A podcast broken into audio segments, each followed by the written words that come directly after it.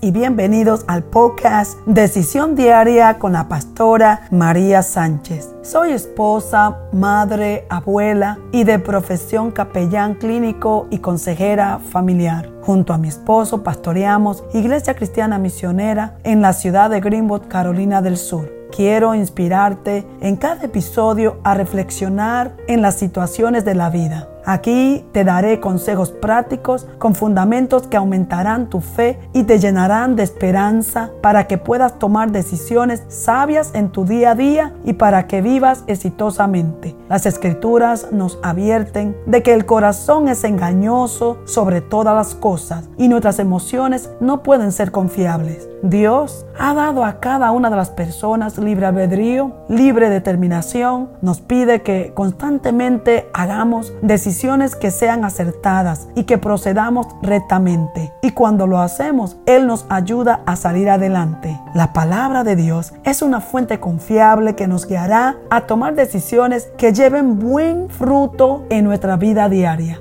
quiero inspirarte a dar un paso de fe para que tomes hoy decisiones que transformarán tu vida.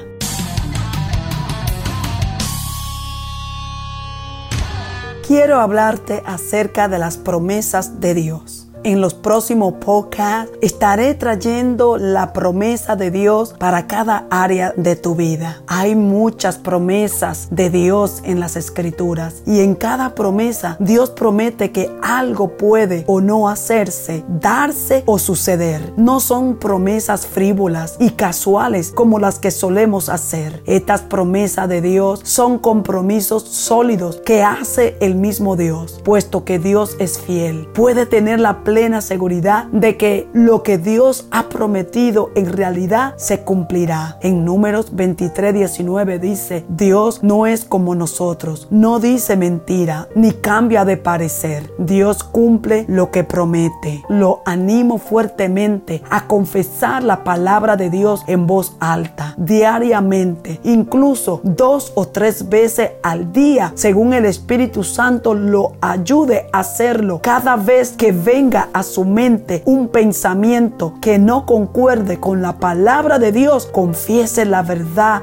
de la palabra de Dios en voz alta y verá cómo desaparece ese pensamiento negativo. En segunda de Corintios 10, 4, 5 nos enseña que nuestras armas no son carnales, sino poderosas en Dios para la destrucción de fortalezas, derribar argumentos y toda altivez que se levanta contra el conocimiento de Dios requiere que utilicemos las armas ofensivas de la palabra de Dios que sale de nuestra boca. Cuando lo confesamos, se convierte en una espada de dos filos que vence al enemigo. Con el otro obra las bendiciones del cielo. Existen muchas armas defensivas, pero cuando la palabra es ofensiva, persigue al enemigo haciéndolo retroceder. Cuando confesamos la palabra de Dios en voz alta, los ángeles la escuchan y actúan a nuestro nuestro favor. Es fácil ver que no podemos vencer al enemigo a menos que hablemos la espada de dos filos, que es la palabra de Dios. Mientras David corrió a Goliat, no huía de él. La palabra de Dios salió de su boca y los ángeles fueron activados para ayudar a David. Los ángeles no son activados con nuestras quejas, murmuraciones, dudas o nuestras incredulidad. Ellos desean obrar por nosotros esa es la tarea que Dios les dio, pero necesitamos activarlos confesando y orando la palabra de Dios. Necesitamos disciplinarnos con la palabra de Dios. Posiblemente no siempre deseemos hacerlo, pero al disciplinarnos en ello, le convertiremos en hábitos y entonces veremos buenos resultados, así como vemos resultados en cualquier disciplina que mantenemos durante un tiempo. Aquí te voy a mencionar que las promesas de Dios en el Antiguo Testamento, Dios prometió bendecir a Abraham y a través de sus descendientes al mundo entero. Estas promesas, llamada la alianza abrahámica, apuntaba al Mesías venidero que esperaba Abraham en Juan 8:56. Dios prometió a Israel ser su Dios y hacerlo su pueblo en Levítico 26 16, 12 al 13. La historia del Antiguo Testamento está repleta del cumplimiento de esta promesa por parte de Dios. Dios prometió que si lo buscamos, lo encontraremos en Deuteronomio 4:29. No se hace el difícil. Nuestro Dios está cerca de nosotros cada vez que lo invocamos conforme Deuteronomio 4:7. Dios prometió protección para sus hijos en el Salmo 121. Él era el guardián vigilante de todo Israel. Dios prometió que su amor nunca fallaría. En Primera de Crónicas 16:34. Él es fiel en todos los sentidos. Dios prometió a Israel que su pecado podría ser perdonado, su prosperidad restaurada y su nación sanada. En Segunda de Crónicas 7:14. El arrepentimiento abrió el camino a la comunión y la bendición. Dios, bajo los términos del pacto de Moisés, prometió prosperidad a Israel por la obediencia y destrucción por la desobediencia en Deuteronomio 30, 15, 18. Desafortunadamente, Israel finalmente eligió desobedecer y la nación fue destruida por Asiria y Babilonia. Dios prometió bendición para todos los que se deleitarán en su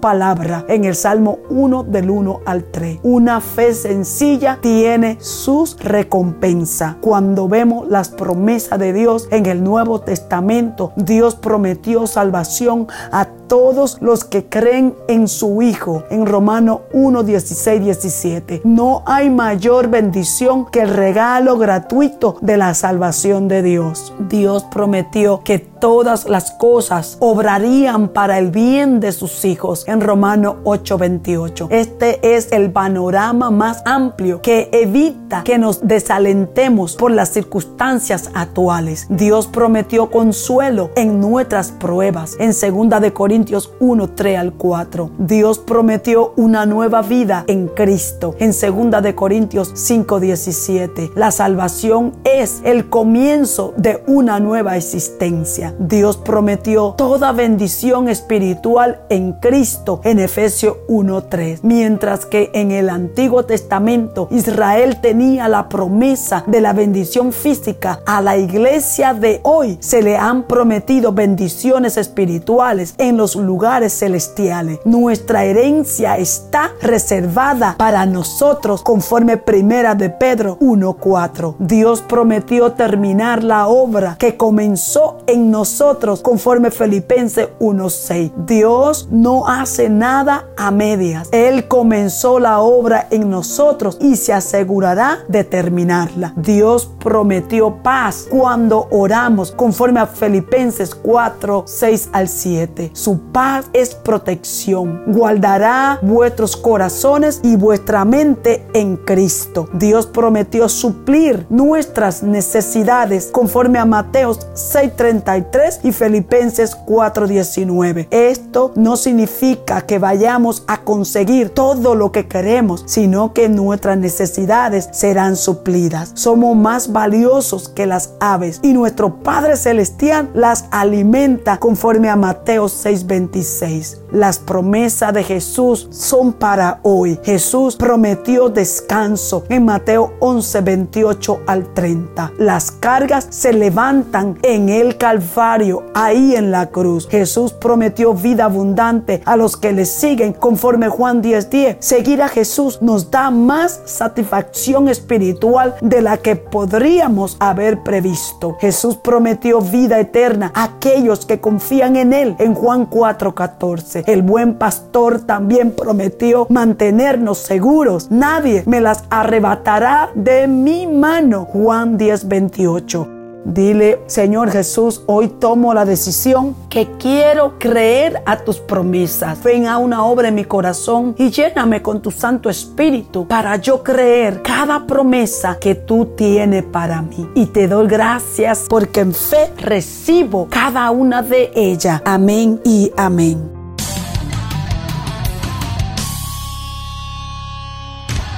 Gracias por escuchar mi podcast.